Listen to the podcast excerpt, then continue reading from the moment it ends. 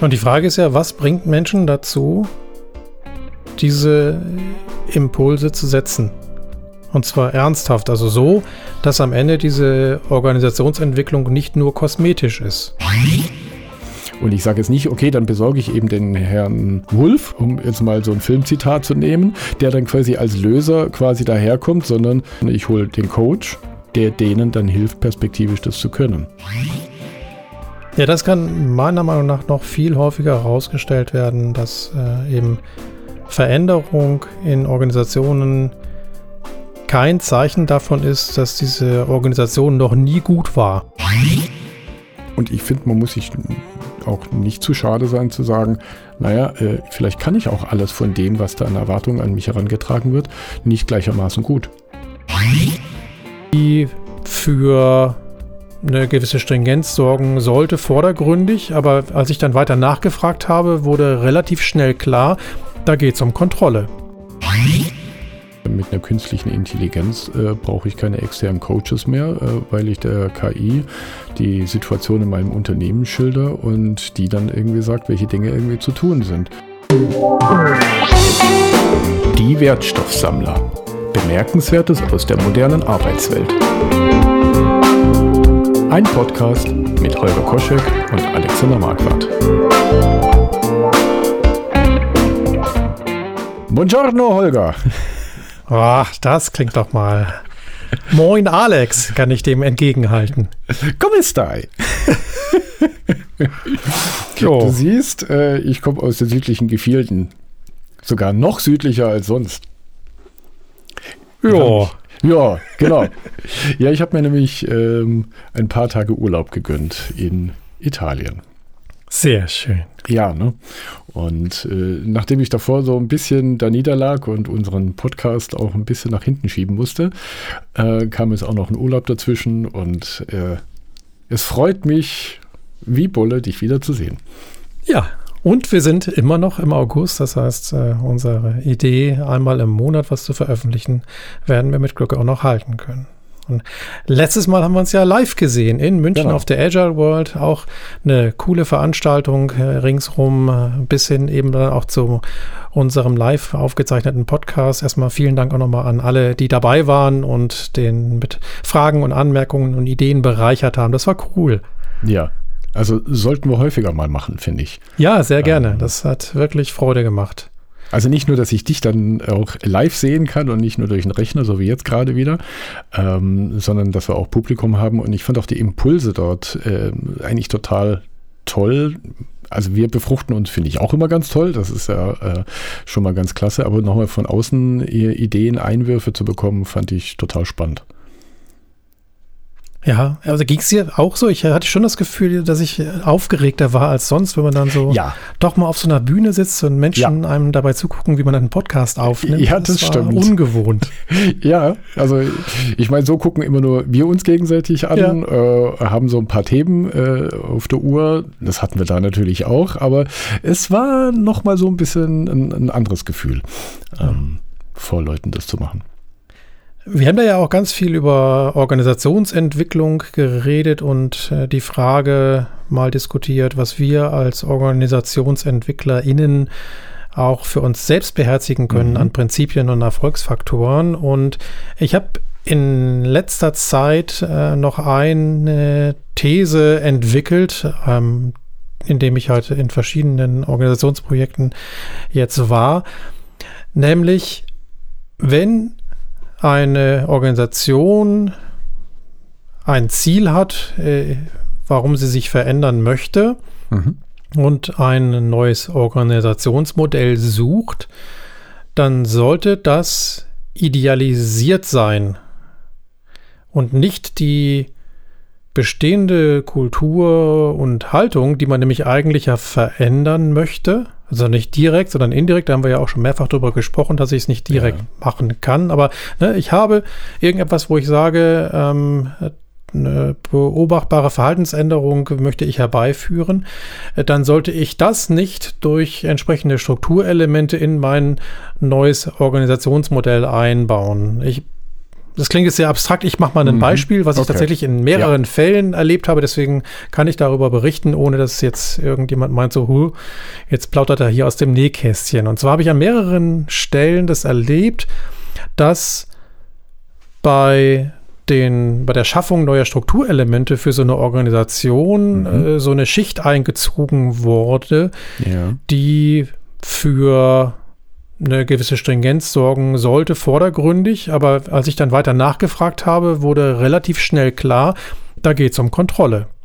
Mhm. Okay. Also eine Rolle oder ja, wurde dort geprägt, die über einen, einen größeren Prozess hinweg ähm, einfach funktionieren, sicherstellen sollte, obwohl es in dieser Struktur andere Einheiten gab und darin auch Rollen, wie beispielsweise einen Projektleiter oder ein Teamlead oder ähnliches, mhm.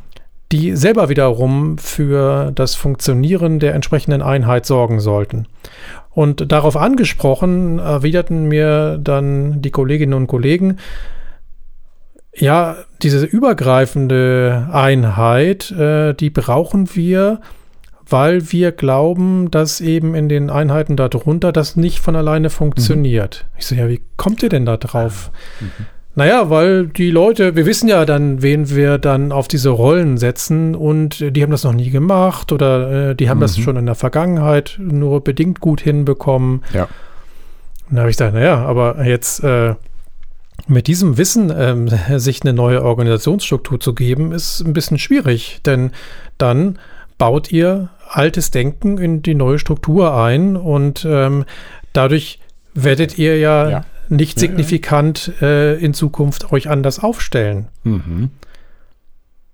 Ja, war dann so die Antwort, aber was ist denn die Alternative? Ja. Und dann habe ich gesagt, naja, was ihr machen könntet, wäre ja, dieses Modell idealisiert zu betrachten und zu sagen, was wäre denn ne, die, die best, der bestmögliche Aufbau? Also wir bräuchten so eine kontrollierende Einheit nicht, mhm. weil wir annehmen, dass in den kleineren Einheiten die entsprechenden Rolleninhaberinnen und Rolleninhaber ihre Rolle perfekt ausfüllen mhm. und all das tun, was von ihnen dort äh, qua Rolle erwartet wird, dass sie beispielsweise eben diese Einheit organisatorisch zusammenhalten. Heißt soweit also die Theorie. Ja, okay. also es erinnert mich jetzt gerade so ein bisschen an äh, die äh, Beschreibung von Kaizen, die ja heißt, äh, eine kontinuierliche Verbesserung hin zu einem Perfektionsziel.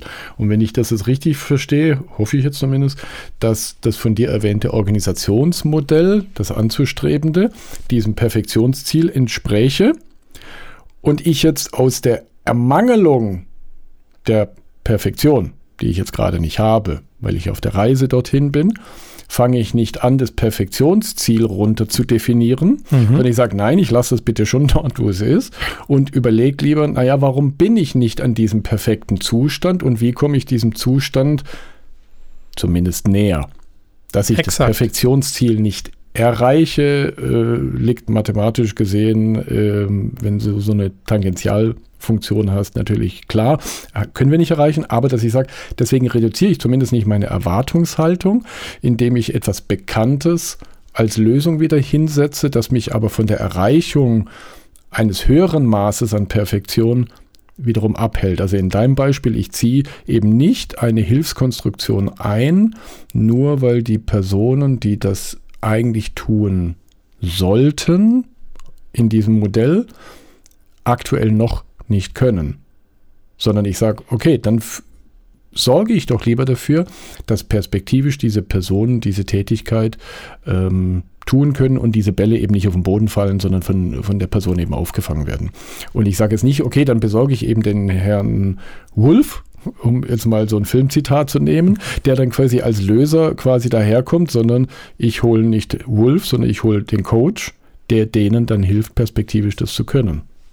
Was der Wolf ja auch könnte. Aber es ist exakt könnte. das, was ich, ja, ja. Was, ich, was ich empfohlen habe, zu sagen, naja, äh, versucht nicht auf die Imperfektion strukturell zu reagieren, indem ihr Strukturen schafft, mhm. die am Ende ja diese Imperfektion auch zementieren, ja.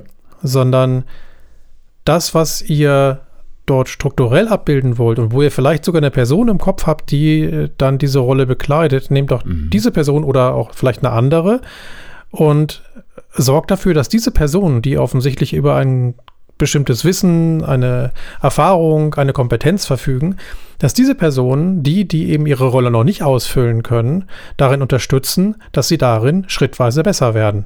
Mhm. Und sich somit diesem, diesem idealen Ziel, wie du es gerade genannt hast, dann auch immer weiter annähern können.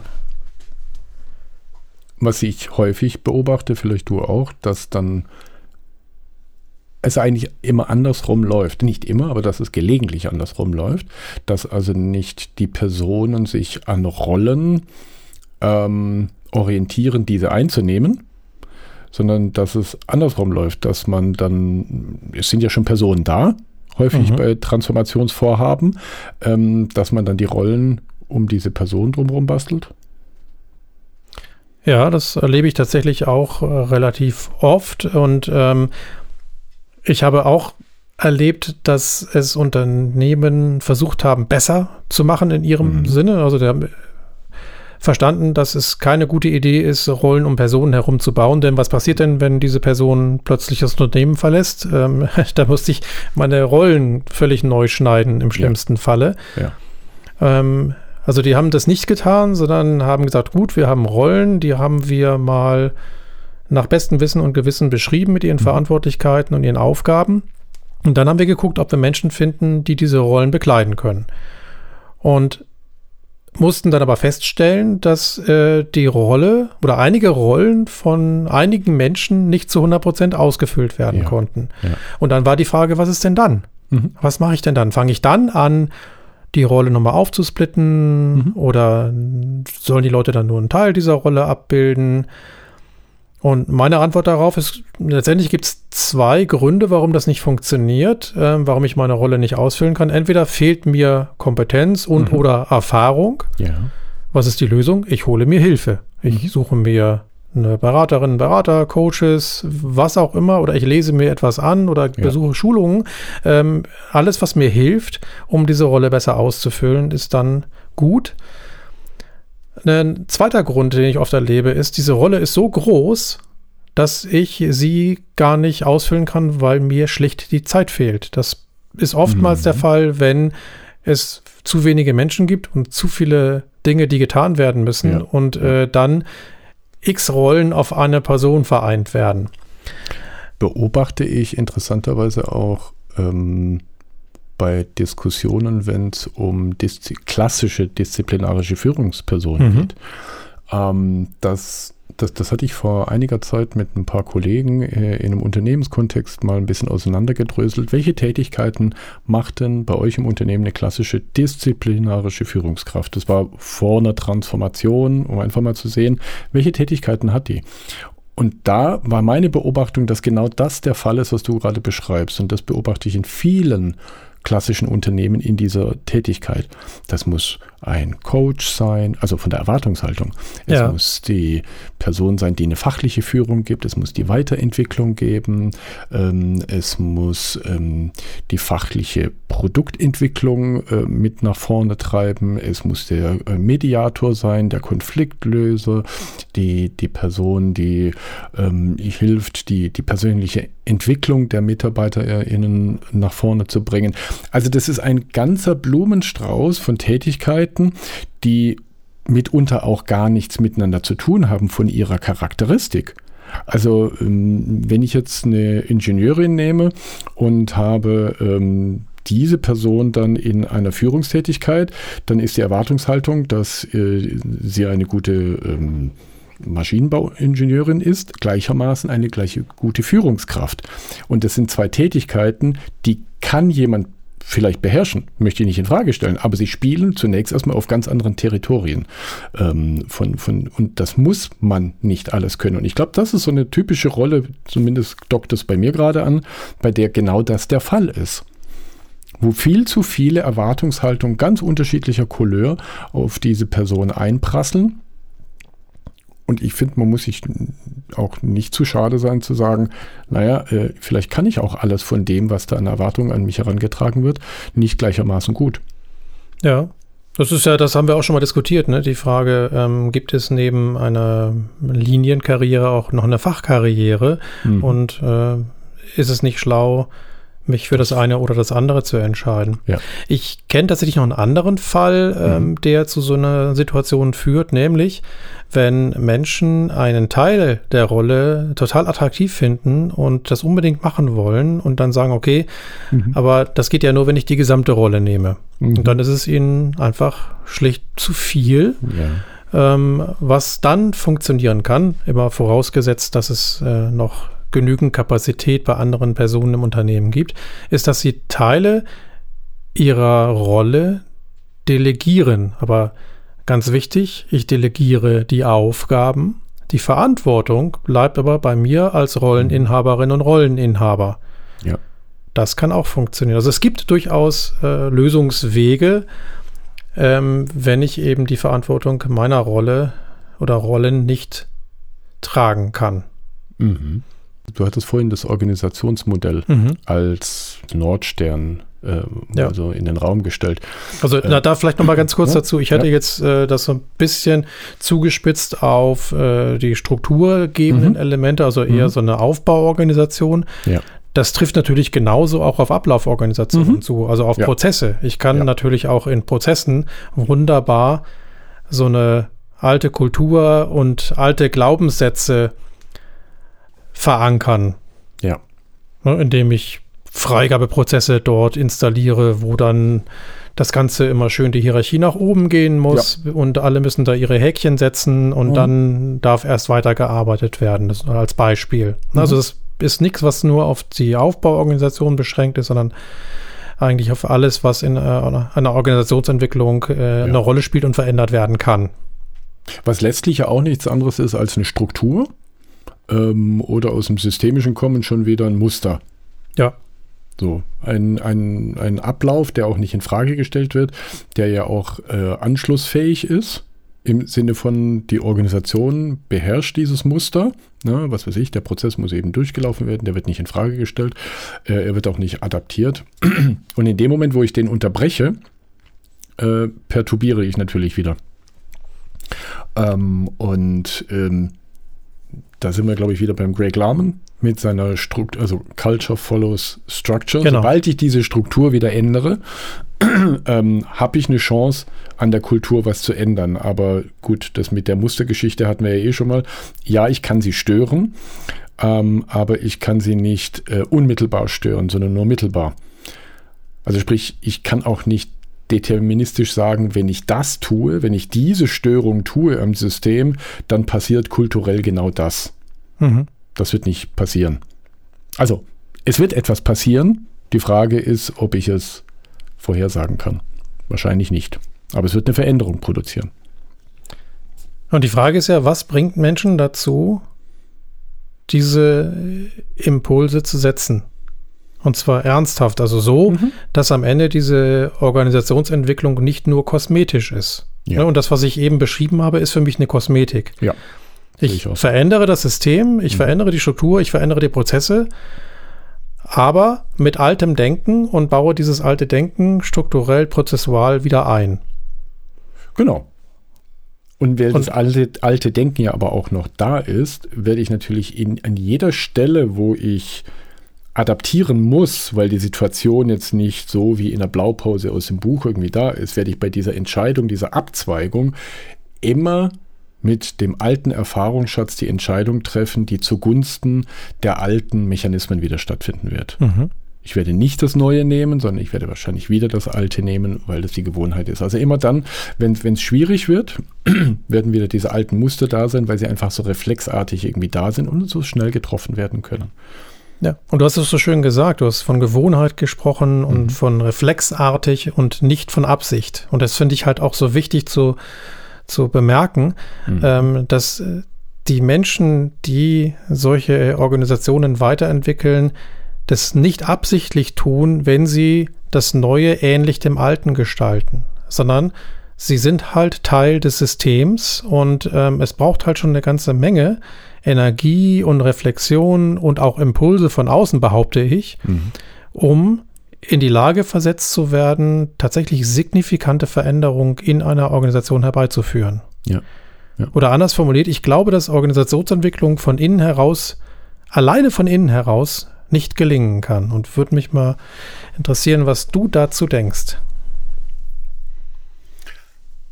Ich glaube nicht, dass sie zwangsläufig gelingen kann. Die Frage ist, wo kommt der Impuls her? Du hattest ja vorhin gesagt, entweder der Impuls kommt von außen oder es kommt aus einer, einer Schmerzempfindung heraus. Mhm. Ich habe eine Unzufriedenheit, was weiß ich, äh, unsere Produkte verkaufen sich am Markt nicht mehr, um jetzt mal so ein äh, ganz typisches und plattes Beispiel quasi zu nehmen. Äh, können aber auch jede, jede äh, andere Form von Schmerz sein, die da ist. Also, dass ich das erste Mal den Grund für eine Veränderung quasi brauche, weil wenn ich in der Komfortzone bin, emotional, dann werde ich nicht auf die Idee kommen, etwas zu ändern, weil ich sage, wieso, es funktioniert doch wunderbar. Also entweder ich habe den Schmerz selber und gehe dann aufgrund dieser, dieser Schmerzerfahrung nach außen und sage, okay, was gibt es denn da draußen noch? Gibt es andere Sichtweisen? Und dann kommt, oder es kommt von sich aus ein Impuls von außen, ähm, der mich zu einem Umdenken quasi bringt. Das ist so das, die, die zwei Modelle, die mir jetzt so einfallen, aber bestimmt habe ich da auch noch was übersehen. Da gibt es bestimmt auch noch weitere. Ja, aber gut, dass du das äh, auch so sagst. Ähm, es braucht eben dann auch nach deiner Meinung immer diesen Impuls von außen, weil der Schmerz alleine, glaube ich, reicht nicht aus. Also der Schmerz sorgt ja nur für Handlungsdruck. Genau. Aber er gibt mir noch nicht die Haltung, um signifikant etwas zu ändern. Ich bin ja immer noch in also vermutlich immer noch in meiner alten Denkweise verhaftet, in der alten Kultur, weil ich Teil des mhm. Systems bin. Ich ja. spüre diese Spannung, ich spüre, dass das so nicht weitergehen kann, so wird es ja oftmals formuliert. Aber woher kriege ich diese Idee, diese Impulse und vielleicht auch diese Zuversicht, dass äh, ein, ja, eine Störung des Systems, eine gezielte Störung sogar, dann den gewünschten Erfolg oder der, die gewünschte Veränderung in eine Richtung äh, bewirken kann, die ich mir mal ausgemalt habe als Ziel meiner Organisationsentwicklung. Mhm. Also wenn, wenn ich jetzt den Advocatus Diaboli kurz spielen darf, dann könnte ich dir mit dieser These natürlich entgegnen, zu sagen, naja, eigentlich versuchst du da jetzt nur unsere Berufszunft der externen Berater etwas gesund zu beten. Das ist lustig, ich wollte genau das gerade sagen. Ich wollte sagen, es geht mir nicht darum, jetzt hier mich für das nächste Organisationsentwicklungsprojekt zu empfehlen. Also, ja, ist jetzt auch nicht das Schlimmste, was mir passieren könnte, aber, ja.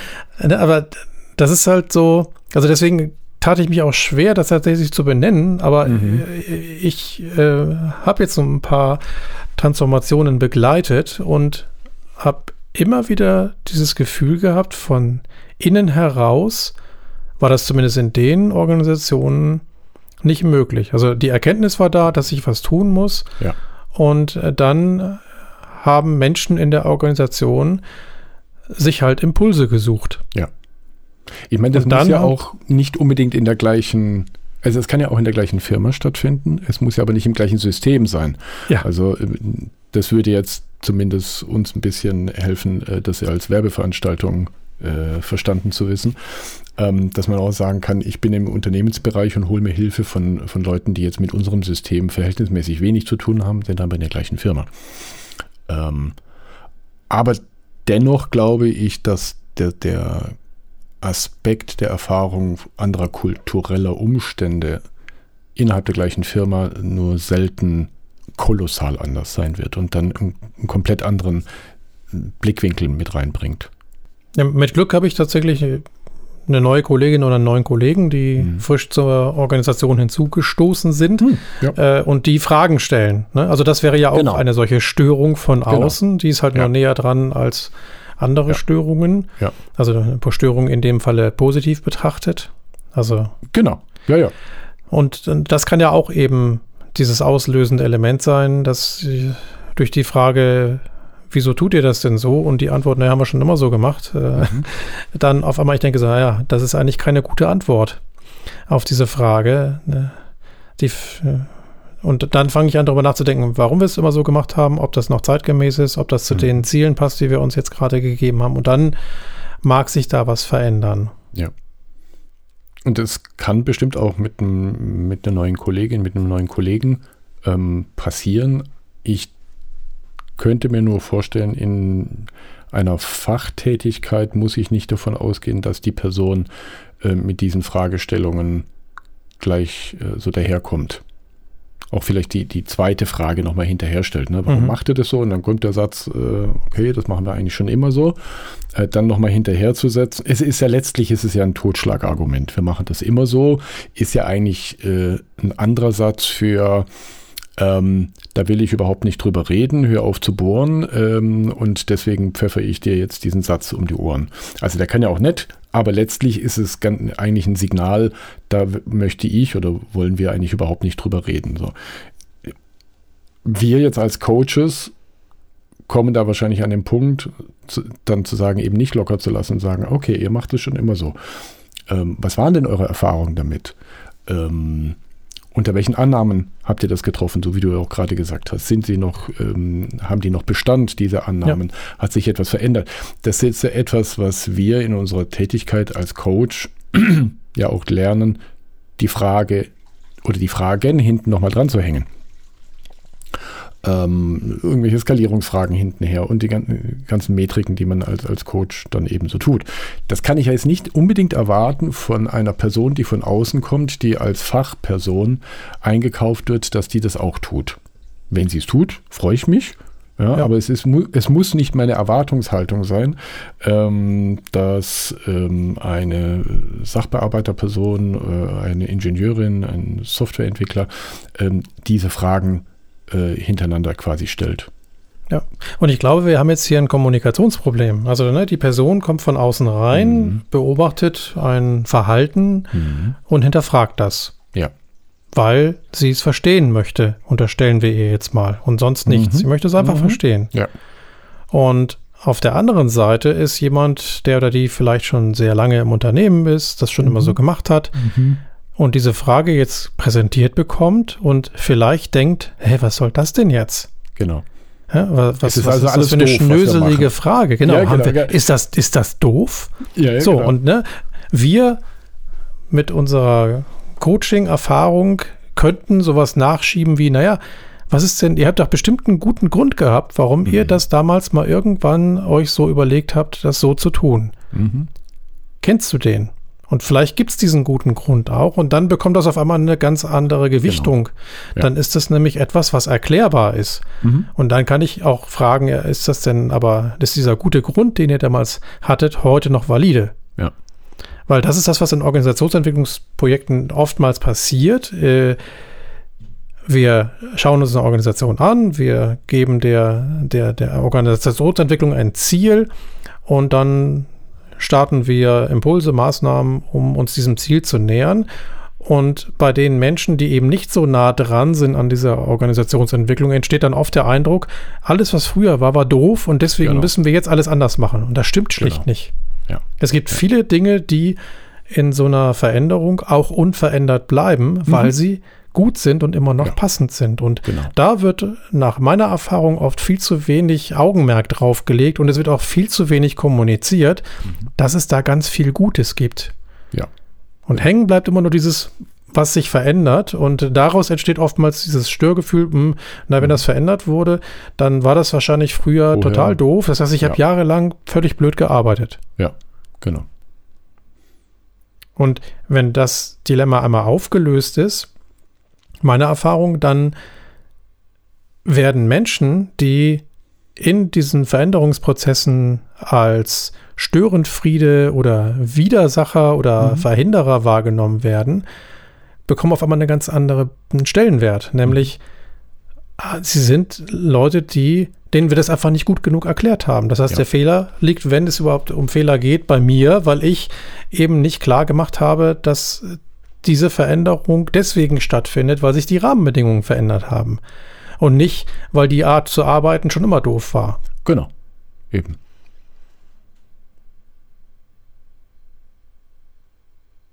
Also React on Change und nicht React äh, of Failure. Ja. Also es hat sich etwas geändert, das ist der Treiber für, für eine Veränderung. Genau. Ähm, und wie wir nun mal als tatsächlich Axiom ja davon ausgehen, als Agilisten, äh, sind wir in einer Marktsituation unterwegs in einem Unternehmen, in fast nahezu allen Unternehmen, bei denen tagtäglich sich Veränderungen am Markt irgendwie entwickelt, auf die wir reagieren wollen auch. Ja. So. Und ähm, das würde ja eigentlich diese Frage ja auch sofort beantworten, warum soll denn die, die Änderung her? Weil Änderung passiert. Und die Frage ist, können die Antworten, die auf alte Fragen eine Antwort geliefert haben, auch auf diese neuen Fragen Antworten liefern? Wenn ja, wunderbar. Wenn nein, äh, müssen wir andere Antworten suchen. Ja.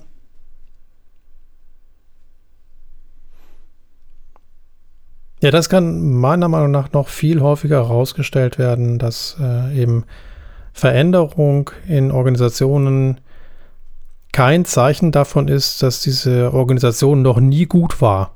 Mhm, genau. Ja, dieser Eindruck entsteht sehr oft ja. und äh, ich glaube, dass es relativ leicht ist, diesen Eindruck beiseite zu schieben und zu sagen, nee, nee, das stimmt alles nicht, aber es passiert genau. nicht. Also weil genau. die Leute, die sich mit Organisationsentwicklung beschäftigen, behaupte ich, oftmals, denen ist das ganz klar, dass das mhm. so ist. Mhm. Aber nur weil mir etwas klar ist, heißt das ja nicht, dass es allen anderen, die nicht so nah an dem Thema dran sind, auch klar ist. Und deswegen tue ich gut daran, darüber zu reden. Genau. Und es gibt ja auch durchaus Unternehmen, die gar nicht in so einem volatilen Marktumfeld tätig sind. Also ja. ich denke schon, dass wir uns gesellschaftlich und gesamtmarkttechnisch schon in einer hohen Änderungsgeschwindigkeit bewegen, äh, aber dass es Firmen gibt, bei denen das tatsächlich aufgrund derer sehr individuelle Rahmenbedingungen gar nicht so stark da ist. Und da stellt sich dann schon auch die Frage, muss ich dann mit der agilen Keule irgendwie äh, da äh, wie ein Berserker um mich schlagen, wenn ich merke, so, wunderbar, die haben Zyklen der Entwicklung, die sind sehr lange. Äh, es gibt keine Kundschaft, die aufgrund ändernder Marktsituation davonläuft. Ähm, sie haben eine hohe Planungssicherheit, eine hohe Qualität, die sie liefern. M muss ich da jetzt irgendwie iteratives ähm, nur weil modern äh, iteratives Vorgehen irgendwie vorschlagen müssen mit viel Try and Error, was ja letztlich ja schon ähm, sehr viel Energie kostet. Diese ganze ja. Fehlerverprobung und, und ja. ne, so, so, nach dem Motto, können wir denn das, das Stück Software oder was auch immer es geht, ja, hören wir ja häufig den Satz, können wir das nicht einmal richtig bauen? So, ne?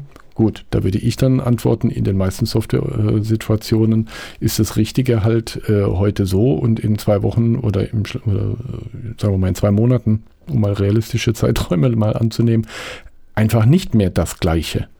So, ja. Aber in einer Situation, wo das in, in einem Jahr immer noch der Fall ist, warum muss ich mir da diese Änderungsbürde quasi aufhalsen? Weil es ist mehr Arbeit. Definitiv. Definitiv. Aber ja. und dann gibt es ja noch diese Fälle, wo die, die Änderungsgeschwindigkeit sehr hoch ist. Ich mhm. also als Organisation und auch als Mensch, der in dieser Organisation arbeitet, mit dieser Veränderung Schritt halten muss und es mhm. mir schwer fällt. Und ja. ich habe großes Verständnis dafür, mhm.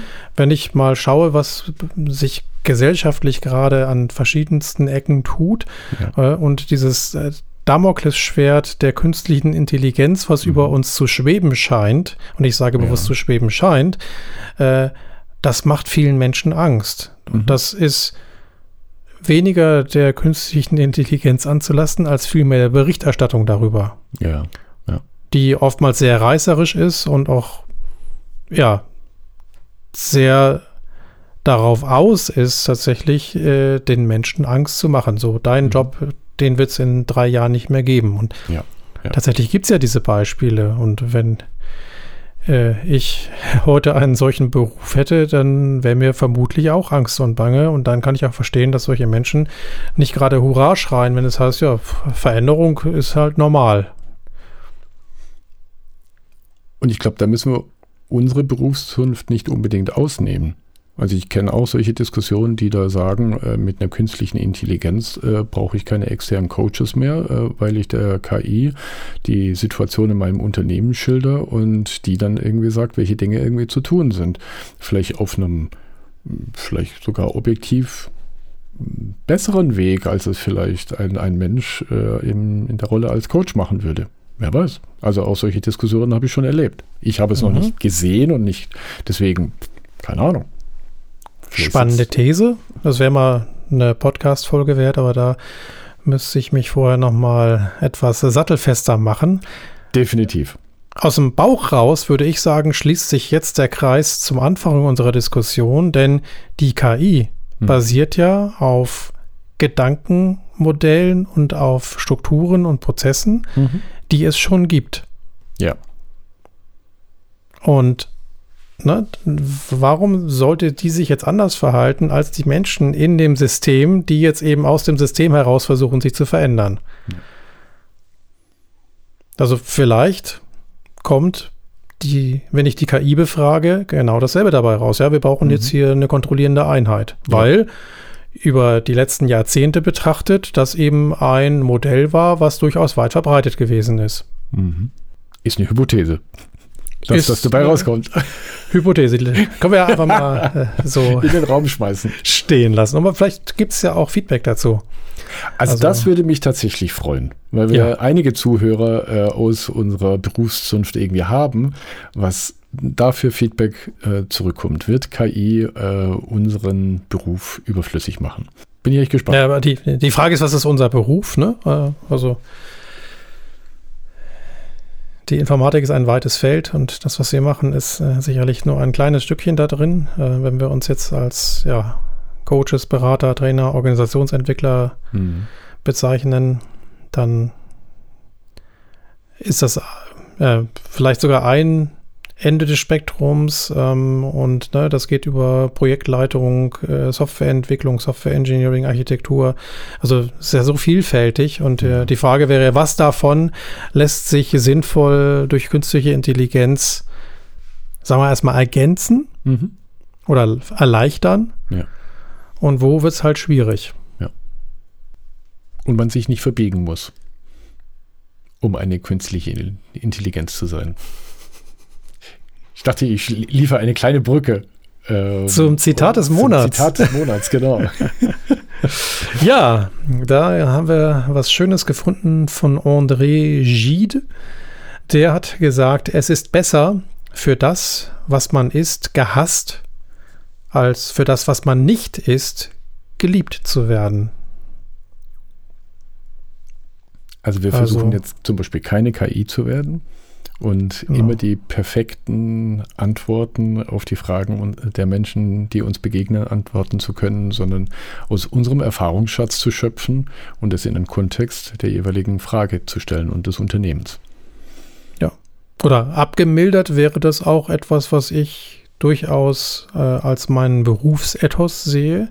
Also ich gehe nicht zu Kunden raus und erzähle denen Dinge, die sie hören wollen, mhm. um von ihnen geliebt zu werden, sondern ja. ich teile Beobachtungen, auch wenn sie unangenehm sind, in mhm. der Hoffnung, dass ich nicht gehasst werde dafür, ja. aber zumindest eben äh, eine Störung in das System bringe, die zu einer Selbstreflexion führt, äh, wodurch dann, und das wieder beim Anfang, hoffentlich Veränderungen möglich sind. Jetzt hoffen wir mal, dass diese Episode genügend Störungen bei unseren Zuhörern zum Nachdenken produziert hat, äh, um Perspektivwechsel wieder anzubieten. Ja. Selbst im Sommer. Den wir selbst hier im Norden immer noch haben. Du wirst lachen, heute ist das Wetter richtig schlecht bei uns. Ja. Schön. Auch hier will das Wetter gerade nicht so das sein, äh, was ich gerne hätte. Aber okay. okay. Das kannst du dir nicht aussuchen. Kann ich mir nicht aussuchen. Super, dann starten wir in den Herbst und sehen uns in einem Monat wieder. Vielleicht diesmal ein bisschen früher, damit wir in unseren alten Zyklus Anfang, Mitte des Monats wiederkommen.